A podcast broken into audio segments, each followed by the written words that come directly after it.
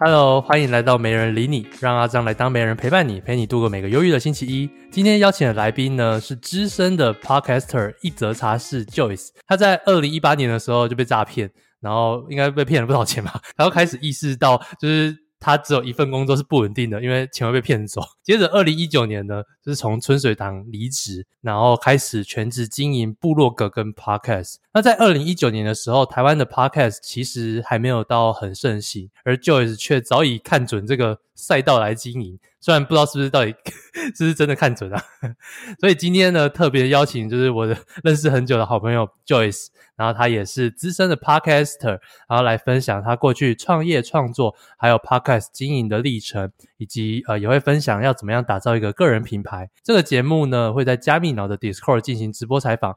如果你想跟我们直即时互动的话，可以来随意闲聊频道发问，或是分享你收听的心得。好，那一开始就先请 Joyce 跟大家打个招呼，简单的自我介绍一下。好，没人理你的大家好，听众朋友们好，我是 Joyce。那我自己的个人品牌还有 Podcast 节目呢，都叫做一则茶室。那这个。Podcast 频道主要是在分享一些跟身心灵啊，然后还有女性创业的一些知识分享。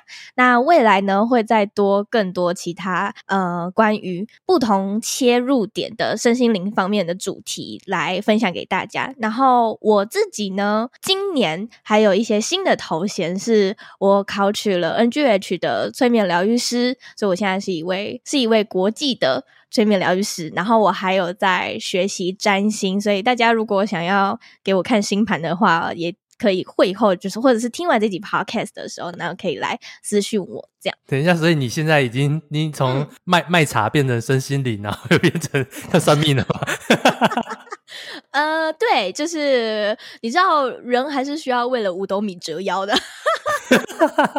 你最你最一开始就在做身心灵吗？我怎么记得你最早你最早最早是在做什么？嗯，我最早的时候我是在分享跟，其实我一直以来都在分享创业的东西。然后因为我自己很喜欢听别人的创业故事，所以我邀请很多跟创业家、企业家或者是呃那种斜杠创业的人来当我的来宾。因为每一次听完他们分享的时候，我都觉得哇，好像。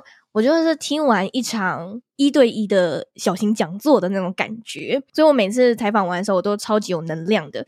然后是后来，也是在去年的时候，二零二一年，我大量的接触身心灵。领域的不同工具，像是人类图，然后占星、紫微斗数，还有催眠。然后我发现说，这个领域就可以帮助我在呃情绪控管，或者是当我有比较大的课题的时候，可以得到一些疗愈吧。所以我后来呢就发现说，啊，也是因为我观察我自己的后台数据，发现我的听众比较喜欢听身心灵的东西，因为我完全不想要听就是创业类的，所以我后来就。慢慢的转型成在分享身心灵的东西，但是我自己还是很喜欢聊创业的东西，所以它的那个比例可能现在就变成是八八 percent 是。嗯，八十 percent 是身心灵，然后二十 percent 是创业的内容，这样。诶，那你过去，你过去那个创业的部分，就是都是采，就是采访制的嘛？现在身心灵也是采访的吗？现在身心灵，嗯，也是采访，可是会大部分的内容会是有我自己的单口分享，因为我后来发现说，如果一直都是访谈的话，那 Joyce 这个人设就会渐渐的消失。就大家可能只会记得哪个来宾分享很厉害的内容，可是对于 Joyce 这个人，他们的熟悉程度不高，所以我后来就也有进行内容上面的调整，就是可能访谈会有十集里面会有两集，然后一集给身心灵，然后一集给创业，然后剩下八集都是我自己的单口内容，这样。哦，所以现在哦，所以你已经从一个访谈型节目，就是变成一个单口节目了。对，而且我发现说单口节目的好处就是你的粉丝黏着度会很高，因为你分享的内容就是你你自己的经历，或者是你自己的故事，或者是你看到什么东西，然后你整理出来输出成一集的内容，那会留下来，或者是喜欢听这样的内容的听众，都会是呃真心喜欢你的人。因为如果之前是访谈的话，可能听完这一集之后呢，他们是喜欢那个来宾，而不是喜欢这个主持人。哎，我不是要再跟大呃跟阿张说，就是你之后要转型成单口吗？我想说你又在推坑我下一个东西了。对，只是只是就是我后来发现说，就是有这样的一个趋势，所以我才慢慢的增加我自己单独分享的内容。这样好，就是今今天是没人理你的最后一集来宾。谢谢，谢谢大家。我们从礼拜开始转为阿张单口秀。我们前面就是他在推坑我新的麦克风，然后接着开始之后，然后又推坑我说要转为单口，所以。这个来宾，这来宾是推坑王 哎。那那我我我想问一下，就是你从访谈型节目转为单口自己讲的的这个过程，有没有什么听众给你的反弹？反弹哦，反弹或是反应好了，就是好的或坏都可以。嗯嗯。呃我觉得会让我执意的跟坚决，就是全部都转，也不是全部啊，就是大量转成单口，是因为我得到很多的回馈，都是 Joyce 你分享的某某一集的内容真的有帮助到我。然后，因为他们都会会跟我说是哪一集内容，然后我再回去看，就是诶，大部分都会有跟我进行互动或者是回应的，都是我自己讲的内容。但是这个呢，跟我一开始最初做 podcast 的时候是完全不一样的。我之前的数据是大家比较喜欢听访谈，可是不太喜欢听我单口的，因为我也有一直不断的尝试跟观察我自己的后台数据。然后是后来就是最呃近一年，我就发现说，当我的内容转成是身心灵，然后访谈的内容下降。我自己的单口上升之后呢，嗯、跟粉丝之间的互动会越来越多，而且很多的粉丝他们可能会因为听了我的某一集内容，然后就去买了那本书，或者是听了我某一集的内容，然后就来预约我的催眠，或是预约我的占星。所以我发现说，就呃，最近我的听众好像越来越多的人会比较能够接受我自己讲，然后我自己讲身心灵的东西。我我发现你可能你是学了催眠之后，你的那个嗯导购力导购力变强了，喊单的能力。就是我现在都在催眠大家。我都觉得我刚刚被催眠了，才才没几分钟我就被催眠两个东西了。我们等一下就看一下，就今天结束这一集之后，会有多少的人去买 Share MV 七然后还有预约我的催眠齁。那那我底下先去跟那个 Share MV 七厂商谈一下，放这这一集谈团购。对对。那那那你，所以你自己。呃，我我我这样举例好了，是不是因为创业的内容，呃，可能就是需要很多很强的人来陪，呃，不是陪衬，很强的人来分享，所以才会厉害。自己一个人可能没有这么多心得，毕竟还是需要时间嘛。自己自己一个人分享才要更强，才才才要呃比自己一个人还要好。但身心灵很多都是呃，他想要习惯一个人讲话的感觉，然后去听他，嗯，对吗？跟主题是不是有关系？有，呃，创业有关的话，因为我会访谈不一样的创业家，是因为我觉得其实也是我想要吸取他们的故事跟经验。然后有些来宾呢，可能他们会分享说，他就是差点。嗯、被公司呃被工厂倒账啊，然后快要付不出下个月的薪水啦。然后他女儿就跟他说了一句话，说倒了就再站起来就好啦。然后我觉得这样的故事分享是可以帮助到我在未来面临什么样的困难的时候，这些来宾他会是我的一种导师，或者是呃。一个借镜吧，因为我自己也很爱听我自己的节目。当我遇到某某样的困困境的时候，我就会回去去呃听我之前来宾分享的内容，或是我自己分享的内容。所以创业这个主题对我来说，其实也非常有帮助。那身心灵的话，这个会是更私密一点点的，因为我会是分享我自己最近发生了什么事情，像我。就有一集就分享我今年三月份就是尿道炎引发肾盂炎，然后住院五天的故事。然后 这个故事超私密的，对。然后他们就会知道说，哦，原来 Joyce 那段时间消失是因为他住院哦。然后我又会分享说，我在住院的时候，我有什么样的启发。然后我发现说，哦，原来我需要有一个职务代理人，因为我倒下了嘛。那那些我 Podcast 接案的客户就没有办法去进行更新，所以以至于我出院之后呢，我就培训了我妈当我的外包剪辑师。后来我又会分享，就是嗯，比如说我去进行冥想的时候，或者是我在学习催眠，或者是催眠帮助我有很大的在课题上面的突破等等的，所以这些都是非常私密、非常我个人的经验分享的时候，他们就会觉得呃，可能会得到疗愈。或者他们就会觉得说，哦，Joyce 原来也不是那么的光鲜亮丽，他平常或者是他也会还是会有低潮或者是非常黑暗的时候。那这些故事呢，会为他们带来一点鼓励。这样，我会想问说，你这样做身心灵的，因为我我我一直觉得身心灵不是应该。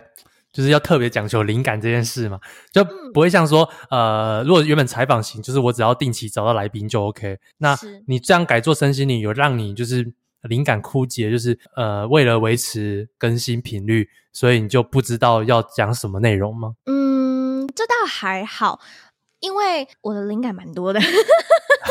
所以你就是都是讲上一周发生什么？你现在一周一次吗？对，我现在还是一周一次。我我我不是分享我上一周发生什么事，因为我都是要排程的，所以我就是会把一些我想写的东西，或者是我想分享的主题，把它用在 Notion 里面。我会有一个自己的 Podcast 的灵感库，或者是我在之后我会上线的一个单元，它会是用身心灵的角度，然后去看很多的影集跟电影，因为我发现说。就是很多的电影，他们其实要传递给我们的讯息是，可能以前我在看电影或者是在看，比如说呃猛毒好了，我在看猛毒的时候就觉得哦天呐，汤姆哈迪好帅，然后猛毒好帅这样。可是呢，如果你再退一步去看的话，你就发现说，其实猛毒这件这个电影它想要传达的理念还蛮深的，所以我就是想要用这样的切角去聊。可是。都还是 under 在身心灵这个主题之下的，所以我也会不断的尝试跟突破我自己的内容，然后一样的还是就是看自己的后台数据，还有听众的回馈来去进行调整。哦，所以你那时候你的内容都是呃原本平常的灵感，然后有时候想到就会先录了那些，所以那些内容就比较不会有时效性问题。我会建议大家，如果之后有想要。就是录 podcast 或是有自己的 podcast 节目的话，尽量是讲一些跟时效性没有关的，比如说心法啊，或者是一些。经验分享的这些是你过了，比如说一年后或者是一年半之后再回来重听，这些内容都还是能够帮助到你或者是正在收听的这个听众的。我会比较建议大家就是用这样的方式来去制作内容。嗯，因为像我像我另外一个节目 NFT 轻松聊就很长，就是可能这个分享，然后他可能没过几月他就不见，就是它就是有时效性的啊。呃，时效性，对啦，对，对啦，那个节目比较多时效性。那这个现在没人理你，这个节目好像还 OK，因为都是自媒体的故事嘛。对，没错。我要不要换单口呢？嗯，可以试试 看啊。不好说，也许之后可以穿插来试试看。那我也会想要来问一下，就是我们刚刚最一开始的介绍有说过，就是你是一开始因为被诈骗，所以要创业。那当时我是这个被诈骗是是怎么样的诈骗？嗯，奉劝大家还是不要接跟博客来有关的电话。哦，所以是博客来的，对，是博客来的。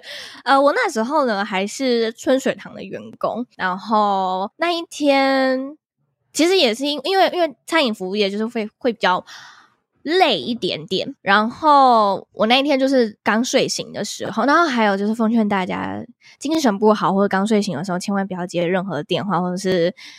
You know，就是我在脑袋还不清楚的时候，我就接了那通电话，所以他说什么我就做什么。然后其实只差我要回去上班，只有短短的五分钟而已。然后可是呢，我后来发现说，就是他叫我做的每一件事情，我都会越来越紧张的，就是我要我要赶快去做。所以有好几度是我不小心挂掉电话。或者是对方挂掉电话，然后我会在那边痴痴的等他赶快回电给我的那一种，而且而且我还记得我那时候真的真的很好笑，就是现在回回想起来还蛮好笑的是，他说就是你身边有没有 ATM 呢？就是诈骗集团一贯的手法嘛。然后我那时候因为我急着要回去上班，所以我就觉得我不想再走去 ATM，我就说我有。网络转账，我可以直接用转账的吗？然后呢，他就说：“哦，呃，好啊。”我都觉得他应该是在电话后面是窃笑这样。然后呢，我就 转走了，就是我当时的仅剩的九万块。虽然不是什么很大的金额，可是因为那时候我才刚出社会，那是追水堂是我的第一份工作。然后我是那个月领了薪水，存了钱之后才有那个金额。然后我把。就是那个户头里面所有的钱全部都 汇走之后，等于是你你把那个薪水都，你把这个月里刚领的薪水都给了。对，真的很可恶。我手我身边只剩下八千块，然后还有那个账户领不出来的四百多块，我永远记得那个数字。然后，嗯、呃，真的就是在我汇出去的最后一笔时候呢，我就突然醒了，然后我就想，干，我刚刚是被诈骗了吗？然后我就赶快去找我的店长，我就说。店长，我好像被诈骗了。然后他就说什么？然后可是可是我的电话呢，就是那个诈骗集团的人，他一直打电话过来，而且一直尝试用不同的电话一直打进来，然后显示都是什么加八八六。然后我店长就说，这种加八八六的就不能打啊，呃，不能接啊。然后我就说，那我现在该怎么办？然后他就说，你赶快打那个什么反诈骗专线。然后我就好，我就打了那个反诈骗专线之后，我就跟他说，我好像。被诈骗了，那你们可以帮我把钱要回来吗？然后那个被呃那个反诈骗专线的人他就说：“小姐，你钱都已经给人家，人家都已经载走了，是要怎么要回来？你现在要做的是去警察局好吗？”然后因为拜托，谁会一天到晚被诈骗啊？就是他、这个、他讲的好像这个反诈这反诈骗人好像有点讨厌呢。对呀、啊。好像我一天到晚被诈骗一样，我怎么会知道我要做什么事情啊？然后呢，我说哦，好好好，去去警察局。然后我就跟店长说，店长，我现在可能要去一下警察局。然后我店长人也很好了，他他那时候就陪我去警察局做笔录。然后嗯，当然我就是在做笔录的时候呢，我就一直问警察说，我的钱可以要得回来吗？然后就说要回来的几率很低。那你要不要告他们呢？我说我告了钱。回得来吗？他说真的很低，因为他们可能会是用什么人头账户啊。那他警察能够做的就是冻结那个人头账户，但他觉得就是他们已经把那个钱全部都领出来了。然后我就想，好，就是我我也不能做什么，所以我又后来我又回去工作了。然后当时就真的是我身上就什么钱都没有嘛。然后更惨的是那一隔周呢，我就是养了十几年的猫就。撒手人寰了，哇！我真的，而且那一天还是跨年夜，我就觉得天啊，我的妈！我真的是完全没有心思跨年，然后又再加上我那我我男朋友当时去当兵，就是我真的是完全没有求助无门。对对，我每天就是我不会说是以泪洗面，我会说我的愤怒到一个极致，我就当时我就写了很多的愤怒的文，然后诅咒那些呃诈骗我的人，就是永远没有办法生孩子，然后你们都下地狱这样，我觉得。狂诅咒他们，然后可，然后又又再加上，就是我每一天都在按计算机，我按的计算机是我今天花了多少钱，小到那种，嗯，就是加油的钱，我那时候只敢加油跟吃饭，我连约会都不敢。然后每天就是上班再下班再上班再下班，我哪里都不敢去，我只我只敢就是就是用那种最低限度的金额，而且我连外食我都不敢吃，所以我每天都是吃公司的免费餐，超难吃的，就 是我只敢吃那个，因为我没有钱去吃其他东西了。我每一天都在按计算机，是我下个月的薪水进来之后，我多快可以把那个九万块给赚回来。所以我每天都在算，就说好，我下个月假设我赚三万五好了，扣掉我的基本一个月的呃开销八千块好了，那我数学不好哎、欸，这样我要两万两两两万七，好好好，两万七，那我可能就是存个呃几个月，它就会回来。可是呢，心里面你又会有一个声音告诉你说，你再怎么存，那个钱终究还是回不来。即便你补上了那个九万块，可是你自己心底知道，那个九万块的空洞还是在那里。所以当时呢，我就想说，哈，好，那既然。就是怎么样都赚不回那个九万块的话，那我要怎么去增加我自己的收入？因为我一个月收入最高也就才三万五而已，我没有办法再更高了。但是呢，因为我们公司又有签那种什么，你不能去呃有副业的那种协议、那种合约，所以我就想说，而且我而且我那时候想到的唯一 idea 就是跑 Uber Eats。可是呢，我又觉得不行，就是我的休假就已经很宝贵了，然后我下班时间根本就没有时间去跑 Uber，所以我到底该怎么办？所以我就上网查了赚钱的方式，然后呢，我就评估了很多之后，因为他他就会有那种什么呃几大。最快赚钱的方式，然后列表这样啊，对对对，然后我就撇除一些很奇怪的，或者是我现在没有办法负担的，比如说投资房地产啊，然后什么什么什么的，反正所有的都被我杠掉之后，只剩下投资这个选项，股票这个选项。可是呢，因为投资股票对当时的我们家来说是一个禁忌的话题，因为 因为我爸。我爸他们家，或者是我妈他们家，以前都有那种投资股票，然后呃赔钱，然后甚至还有负债的那种那种经验。所以，我爸是禁止我们家投资，uh, 连投资基金都不行。他说，你唯一能够赚钱赚最快的方式就是，哎，那是什么？哦，买定存。我就敢买定存，买定？你说银？你说银行定存吗？对。我就说烂死了，我就觉得说，我一年存进去，然后我只拿四百多块，然后我还要为这四百多块高兴，我才不要。呃，所以后来呢，我就查了很多很多的投资股票相关的影片，所以我就辗转的认识到了 Yale 这个频呃他的 YouTube 频道，然后我又查了很多的书跟文章。我还记得我有一次。就是我下班，我那一天提早下班，然后我就到呃我工作的楼上有成品，我就去那个投资理财的那个书柜那边，我就搬了很多跟投资或者是跟那种呃正确的理财观念有关的书，全部都拿下来看。然后我就在那边很认真在翻的时候，就遇到我同事，然后我同事他就说 j o s 你在干嘛？”我就说：“哦，我就想要研究一下投资啊。”然后他说：“哎呀，那都没有用啦，还是好好工作比较实在啦。”就是他们就稍微讲了这句话之后，然后就走了。但我没有。我没有因此就是听了他们的话就离开之后，我我反而就是还是继续的，就是找我看得懂的文字，因为那些投资理财的书，对于一个投资理财小白来说，什么 K 线呐、啊，然后什么股息呀、啊，完全不懂，你完全不懂，所以我只拿。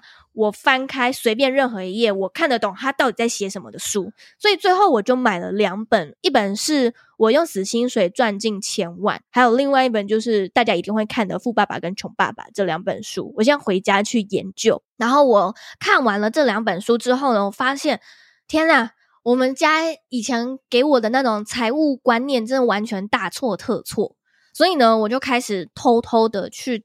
按照那个我用死薪水赚进千万这本书里面教的，嗯、先存紧急备用金，然后存到了之后，我再存我的第一个美股的本金。然后其实我的第一个美股的本金也才两万块台币而已。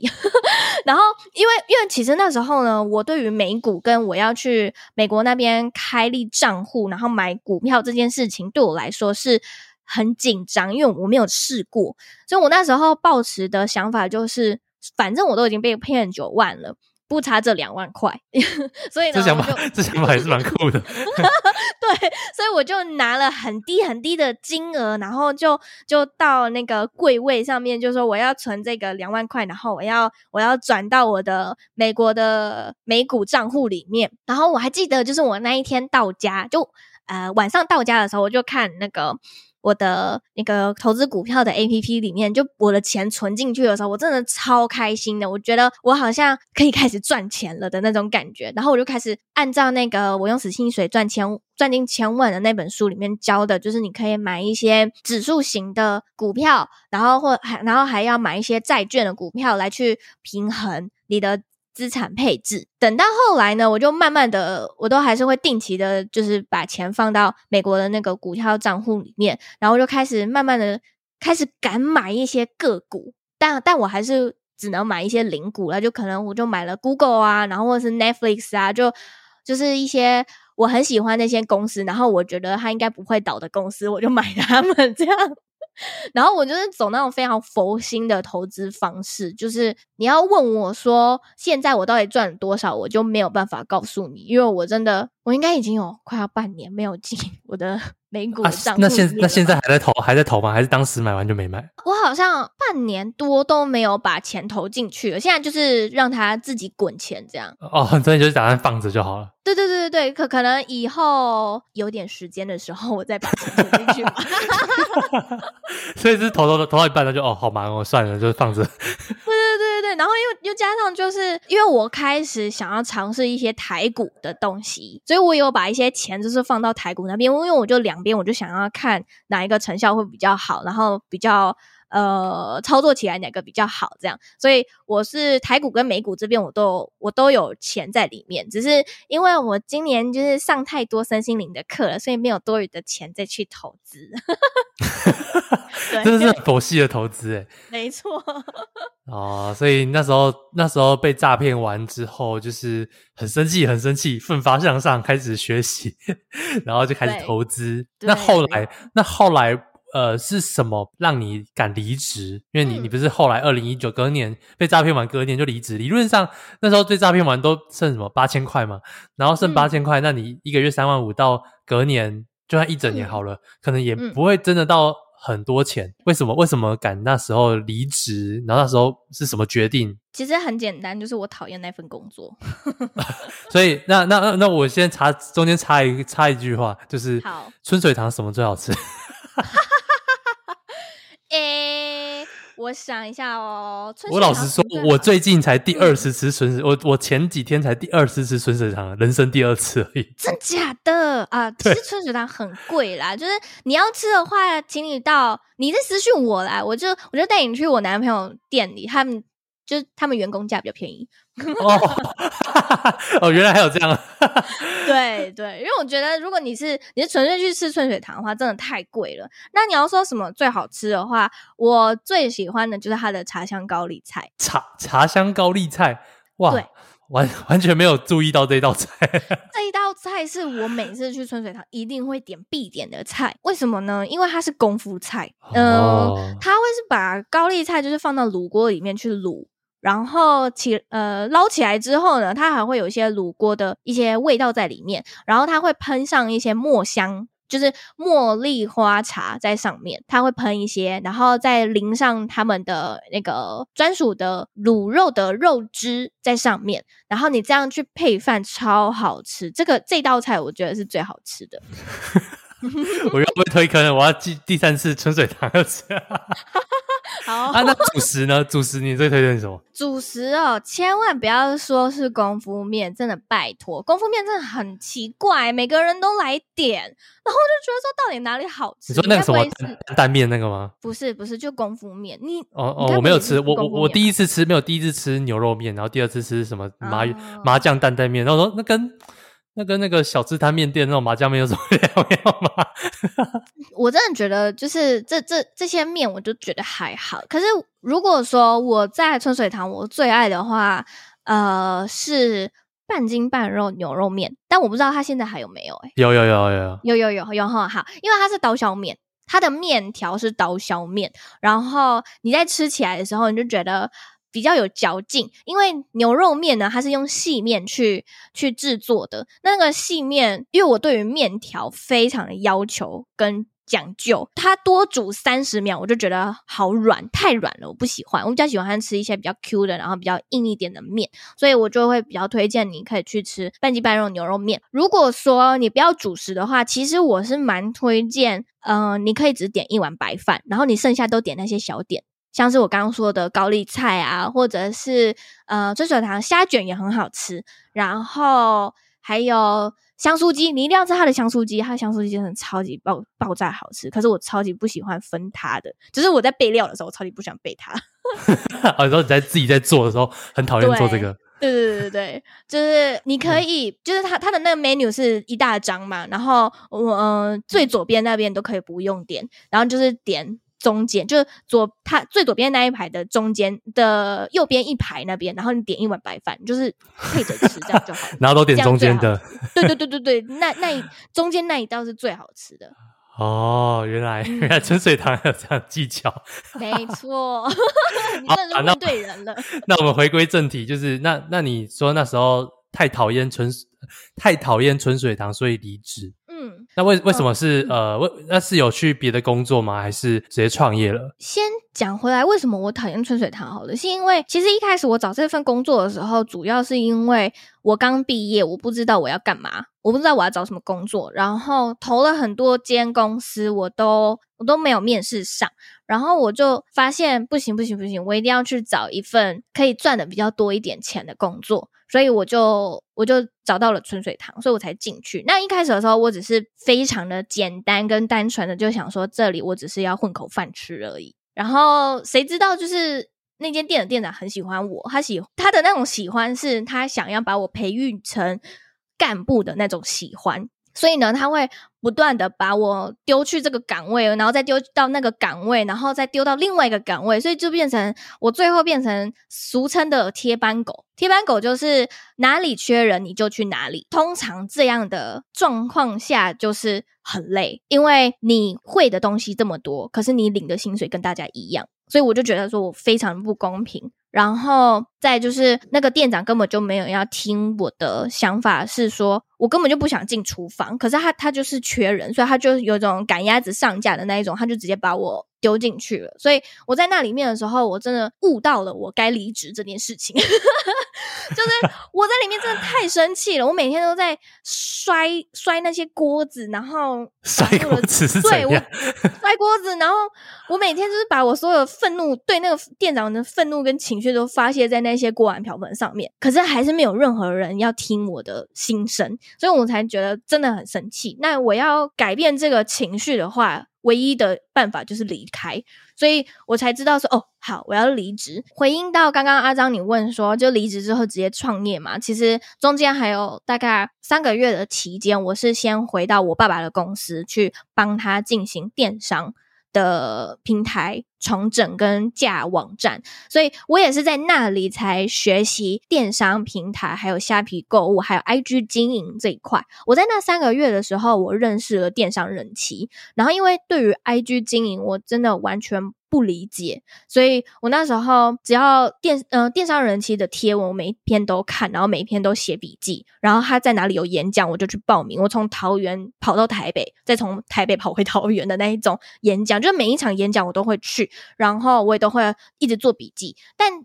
那时候我是为了要帮我爸爸，就是建立他自己的电商平台。可是呢，在那中间，我我还是有持续的去认识，像是 Yale 啊，然后还有左边茶水间的 Zoe，就是这些 Podcast 节目或者是 YouTube 频道，都有在那段时间有陪伴我，所以我才在呃二零一九年的十二月的时候，我想说，那我来试试看，就是。写部落格好了哦，不好意思，说错了。我是在二零一九年的年初的时候，我先尝试架 WordPress 的网站，然后我开始先从部落格开始写，因为我一直以来都是比较喜欢用文字的方式分享。这里有人经历过无名小站吗？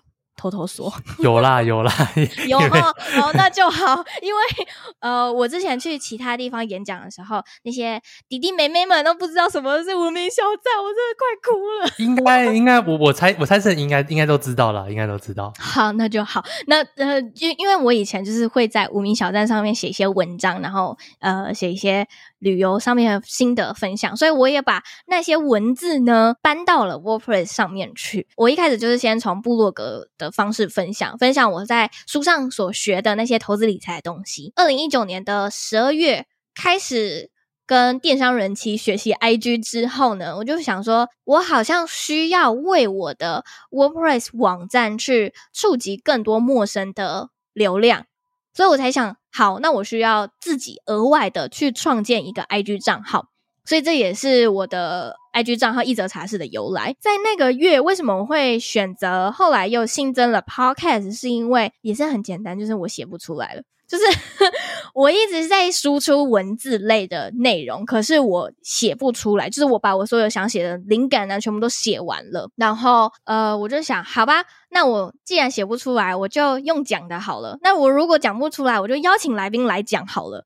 所以我后来才会变成是用访谈类型的方式呈现。同一时间，我还是有在我爸爸的公司工作。后来我离开了那间，就离开我爸爸公司，是因为疫情的关系。他们第一个就是裁女儿，你们看看，因为他为了要省人力，所以他就他就跟我说，就是他没有办法再支付我薪水了。我就好，没关系，那我就自己出来创业看看。后来就开始专心的在一则茶室这个品牌上面去分享内容，可是。因为大家也知道，前期的时候你是要创作很多内容，可不一定会直接变现。所以我在二零二零年的前半年的时候，我还是有去找一份 part time 工作，为了要去应付我自己的日常开销。后来离开那份 part time，然后成为全职的自由工作者，是因为某一次我在 EEL 的 IG 上面看到他在征 podcast 的剪辑师。然后我就直接去投递履历，然后就很顺利的成为了他的 podcast 的剪辑师。后来我发现说，诶，其实原来我可以用这样的技能去帮别人剪辑，然后又可以赚取收入。所以后来有越来越多的呃身边的创作者朋友，像是女子健心室的佩佩，还有呃 S 编，他们也都需要这样的剪辑服务。所以后来呢，我就开始越来越多的案子。以至于我的 part time 工作的时间会被压缩，所以后来我才毅然决然就直接离开，然后开始成为一个自由接案的工作者。这样哦，所以是一开始先做部落格，然后 podcast，但也是先吃老本，然后吃老本吃不够之后去接、嗯、呃去兼职，然后兼职同时，然后又开始有接案，然后接一接之后就不用兼职了。对对对对对，后来就啊，也是因为后来发现说。诶，好像市场上面有越来越多人对于 podcast 这件事情有越来越越感兴趣，所以我就开始着手制作自己的 podcast 养成班的线上课程。然后，诶，因为二零二零年可以算是台湾的 podcast 元年，所以我也在那一年的年终的时候就把我的课程上线了，然后就让很多的学员就开始学习如何去建设自己的 podcast 节目。然后后来就发现说，有越来越多的企业，他们也想要这样的教学，所以后来才发展成进到企业内训或者是大学里面去讲课的这种意外的、意外的，算是斜杠身份吗？就后来就变成慢慢变成线下的讲师这样。现在呢？你现在的主要的收入来源有哪些？嗯现在主要收入还是会以 podcast 的接案剪辑为主，然后今年真的好多的大学邀约哦，我今年这样算起来，大学邀约没有没有钱，有有有有钱的，有收入的，就是就是那个大基本的那个，哦对对对，基本的。可是我发现说有越来越多的人，尤其是更年轻的学生，他们想要透过自己的方式去。用声音的表达来去分享自己的内容，或者是呃自己想想分享的事。然后我前一阵子的时候，还有去一个教会去教课，哇，那那个那个学生族群真的是完全颠覆我的想象。他们平均年龄大概是五十岁以上，我快疯了。我这是我的总结。我们我们我们现在的听众也有五十岁以上的哦。哦，对，很抱歉。好，可是呃，我我说我快疯是因为呢，嗯，他们比较不熟悉使用很多电脑新的软件，呃、对对，所以可能同样的东西，我需要一而再的再而三的一直讲，一直讲，一直讲。然后最基本最基本的东西，我也要把它非常简化，再简化，再简化的教他们，他们才能够学习。所以教了那一班之后，我才发现说，哦，原来以前我自己的内容需要做一些微幅的调整，是因为我需要让我的不同年龄层的学员都听得懂我到底在讲什么这件事。哦，所以要要再把它更简化一点。更简化，或者是教的更简单一点点，这是这真的是我教了那一群呃比较比较熟年龄的班级之后才意识到的。嗯，哦，然后所以你现在就是主要演讲跟接案，接案，嗯，然后最近还有开放的就是占星的智商，还有催眠疗愈这一些的，所以其实我的收入也是蛮多元的，越越越来越多了，越来越斜杠了。对 对，哎，那那你之前不是还有在卖茶吗？现在还有在卖茶吗？嗯，现在还有在卖，只是呃，现在比较少了，应该是说曝光比较少，可是它还是有在卖这样。哦，我记得，我记得我们，嗯、我记得那时候你出的时候好像是快夏天了，然后我说我们等到冬天冷一点的时候再来团购，好像最近可以开始哦。可是这几天，哦，对，你知道吗？我上周就想说啊，天气快变，呃，天气终于冷了，结果两天又变超热。对，我真的快气死了，我就好、哦，我到底什么时候才可以私讯阿张？你应该是最等待那个很冷、天气很冷的时候的那个人。哦对啊，真的快疯掉了。可是，可是也没关系啊，就是因为我的茶叶它也是可以泡冷泡的哦。对，所以其实不太影响。只是当然用用热的喝起来会比较好啦，就是它的风味会比较好。这样好、啊，我再再再再帮你把那个茶叶连接放到这这集 podcast 底下，真是太感谢了。那那我们回到茶，就是你一开始的取的名字、嗯、Joyce 一则茶室。Joyce 就是你的英文嘛？那一则茶室这个这个名字是怎么来的？其实，嗯，很多人都会问我这这个问题，然后我每次要回答的时候，就想说，我真的要讲实话吗？因为实话就是很喜欢喝茶啊？不是，不是，不是，不是，不是哦。因为如果我讲实话的话，大家一定会笑我，所以我我就觉得说，我是不是要帮帮他编一个好一点？不用，不用，不用，你现在就讲出那个实话来，让大家笑一笑。好，就是其实一开始我的品牌名称不是叫这个，然后我一开始的品牌名称我也有点忘记了，但我那时候会想要更改我自己的品牌名称，是因为我一开始的品牌名太长了，那时候好像快要八个字吧，然后我就想说不行，我一定要取一个让人好记又印象深刻的。然后我那天就在呃灵感枯竭的时候，就在我自己的书桌上面看到了一个。我从成品拿回来的一个跟茶叶有关的报纸，然后其实一则茶室这四个字就是我从那个报纸里面挑出来的。什么东西？怎么挑的？拼拼凑出来的。所以它是那个报纸里面的那一段话，然后刚好有意有有折，然后什么茶室这样吗？对，我就是随意拼凑就拼出来，这就是我的实话。什么东西？我到底听的什么？可是我后来就觉得说这个真的实在是太好笑，所以我一定要我一定要为大家，就是我一定要为这个名字想了一个美名，不，行，你一定要让我说。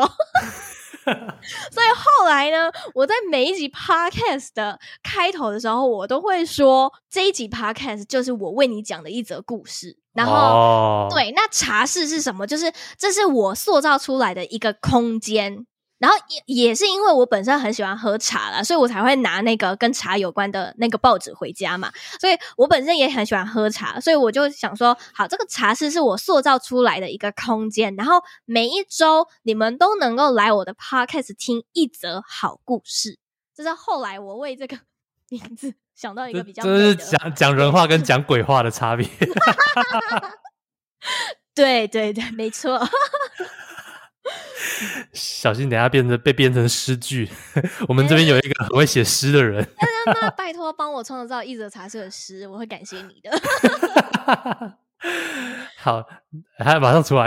哇，天哪，太厉害了吧！我等一下，哦，我要存下来。等下，等下，等下再慢慢看。好香哦！我们直播每一集都会有他的诗，好厉害哦。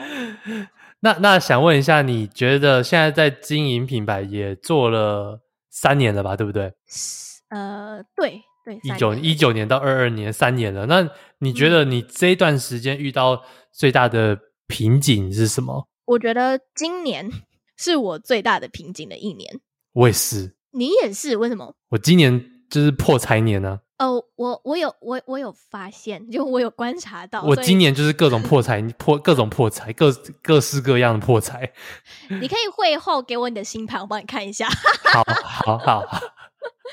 对，我我知道，我知道，我有 follow 到你的这些事情。那呃，我自己最大的最大的困境就是，因为我今年开始尝试团购，然后我不知道原来我的导购率这么的差，就是几乎每一档团购都是没什么销售量，然后每一次的时候，我都我都会有一种怀疑我自己的能力，怀疑我自己的粉丝是不是机器人，或者是 他们是不是根本就不喜欢我，或者是他们根本就不喜欢分享呃。呃，不喜欢我分享的内容，或者是我分享的东西等等的，所以呃，每一次的团购呢，我都会怀疑我自己，然后又会又又会觉得很对不起厂商，然后又觉得说原来原来我就是没办法销售啊，然后又觉得难道我要息影了吗？就是我要 我要退出了吗？我要 收山了是吗？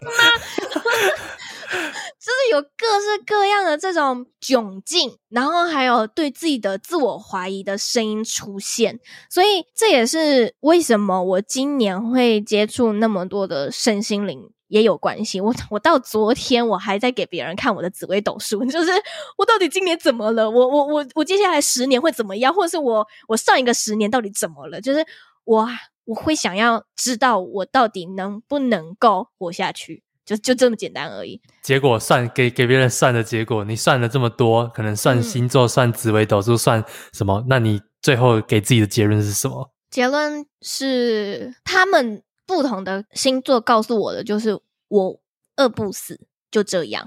但好像，可是这不是我要听到的。这个答案，答案不不会很开心诶。我我要听到的是，你可以创造百万的年薪，或是超过千万的 年薪。你你你在春水堂也饿不死，春水堂也饿不死啊。对，然后他就说什么啊，你的你的钱啊，你的收入是那种细水长流的，可是不是那种突然的爆炸性的就是的那种涌入的。然后我就我是想要爆炸性的涌入的。这细水长流是怎样？两万块每个月吗？我快疯了！就，就我会蛮好奇，就是嗯，因为因为我自己过去也有一阵，有有一小小阵子，就是同时可能觉得自己很不顺，然后就到处算，到处算过自己查什么什么，样嘛就是什么人类图啊、紫薇啊、星座啊，嗯、什么还有什么姓名啊、占卜啊都有。有一阵子，然后我那时候结论就是每个人都讲不一样说，说啊，这听听就好。然后我就 我就把它放掉，就说啊，这个东西就是嗯。就还好，那那那为什么你会觉得说这个答案这这么让你不满意，而你又会想要继续去做这一方面，甚至是呃去帮别人算？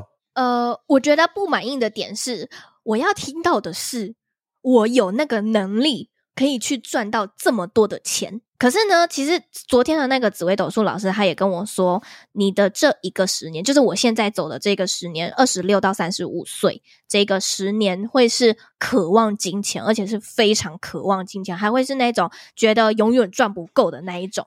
然后我就呃，因为他他说我现在刚好走到第二年，因为他是以虚岁二十七岁来算，所以我刚好走到第二年。他然后我就说有啊。我这一两年已经有非常深刻的感觉到了。我虽然虽然以前我也会渴望金钱，可是我不会，我真的没有像今年这么的渴望。我会开始觉得说，我到底能不能够创造一年百万的收入，然后甚至会怀疑我自己的能力，然后不断的去重整自己、调整自己。可是我发现说，这样的这样反而会让我自己更乱。会让我更不知道我到底要做什么。我还是会相信这些，是因为我知道说，原来我的命格里面就是一个打不死的蟑螂，就是这个我好讨厌哦。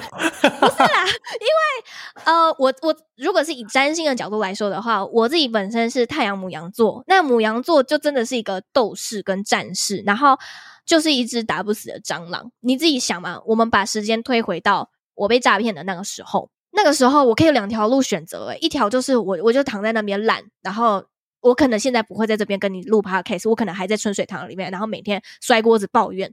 可是另外一条路是我选择走出来，然后看能不能够有其他更多的收入模式。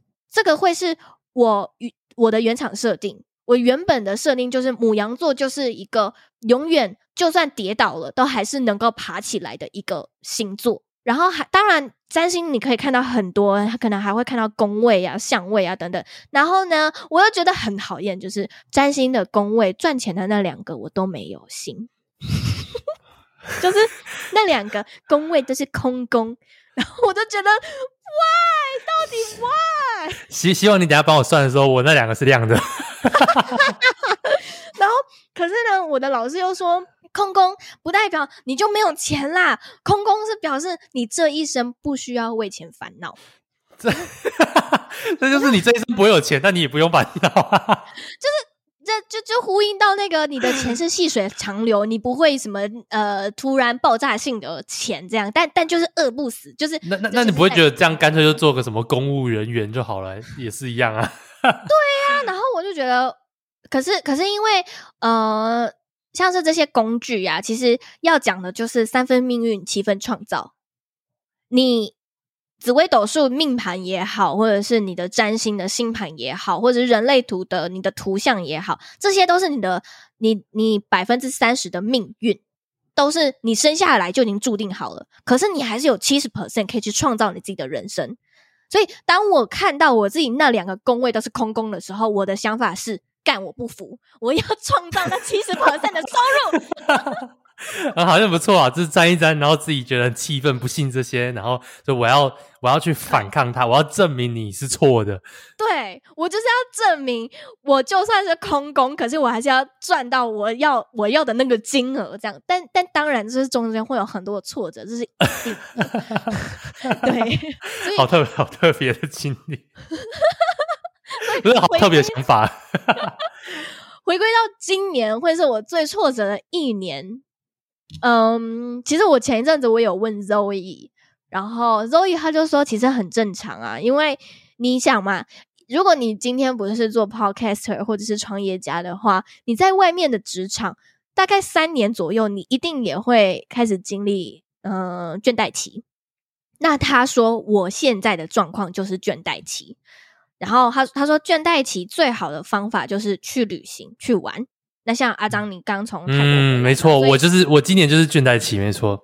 对对，然后呃，可是除了倦怠期之外，我刚刚有提到，我还有开始怀疑我自己嘛，所以我印象非常深刻的就是我大概在八月的时候吧，那时候因为我有个经纪人，然后我的经纪人他会帮我去接洽一些合作啊，然后他也会帮一些就帮我去跟一些品牌提案，然后当时他就写了。一个讯息就跟我说，因为那时候我们测试了几档的团购，成效都非常的差。然后其实我们下半年的时候还有很多的规划，比如说一些线上课程的规划，然后还有一些更多的团购规划。结果他就在那一天的时候，他就传讯息给我说就是我觉得就是测试我们今年已经八个月了，然后发现说好像我们主动出击的成效都不是很好，所以接下来的。”几个月的所有合作，我都想要先暂停。哇！我当下看到这个这个讯息的时候，我真的是不知道该怎么办，因为我我原本预计说，我下午我就要去跟他做进行年年末就是 Q 四的开会了。那 OK，我现在不用去跟他开会了，然后我一个人在台北，我要去哪里？所以我当时呢就在一个路口一直哭，一直哭，一直哭，因为我不知道我要去哪，然后。我不知道我到底还能做什么，因为我在创作这方面我已经倦怠，然后我尝试的团购竟然没有办法让我有成就感，然后反而还增加了这些挫败感，所以我不知道，所以我才会说我是要收山了吗？我不做了吗？我要去找份工作了吗？就是很有很多的声音都在那那时候就在那个路口，嗯，跳进我的脑袋里面。可是我总不可能就在这个路口一直哭吧，所以我就开始往前走，然后我就走走走走走，我就遇到了一个婆婆，她拄着拐杖，然后拿着一个空盒，然后她就跟我说：“可以请你帮帮我吗？那些经过我的人都没有一个人要帮我。”然后我就我还在哭，我的眼泪还在掉，然后我就拿出我的钱包，然后。钱包里面只有一张五百块跟一张一千块，所以我就掏出了那张五百块，我就放到那个盒子里面。然后那个老奶奶她就一直跟我说：“谢谢，谢谢，谢谢。”那我分享这个故事，我不是要跟大家说，就是我那天做了哪些善事。我是要说的是，我我看到那个奶奶，我仿佛看到当下的自己，就是我非常的无助，然后站在路口，可是都没有人愿意拉我一把。那能不能在我需要人的时候，可以像，嗯，就是我我拿出那个五百块帮助那个奶奶的那个人出现，然后也能够拉我一把，然后帮助我呢？所以这个这段经历，就是到现在已经过了几个月了，我还是很印象深刻。就是我觉得，虽然目前我身边好像还没有一个这样的。英雄出现，可是能不能够就是在我自己跌倒的时候，我能够好好的拉住我自己？所以这是我当时嗯、非常挫折的时候，然后也是非常低潮、非常黑暗的时候。然后过没多久，我就宣布说我 Podcast 要停更一一个月，我要不见消失，然后我需要休息，还有。我就安排了自己去小琉球去旅行。那我也在小琉球的时候，就遇到了另外一个创作者朋友，我就跟他分享了，就是我今今年度非常非常大的挫折。他就说：“我觉得没什么不好啊，你来小琉球这边很好啊。你看天也没塌下来，然后你还看过那么多海龟。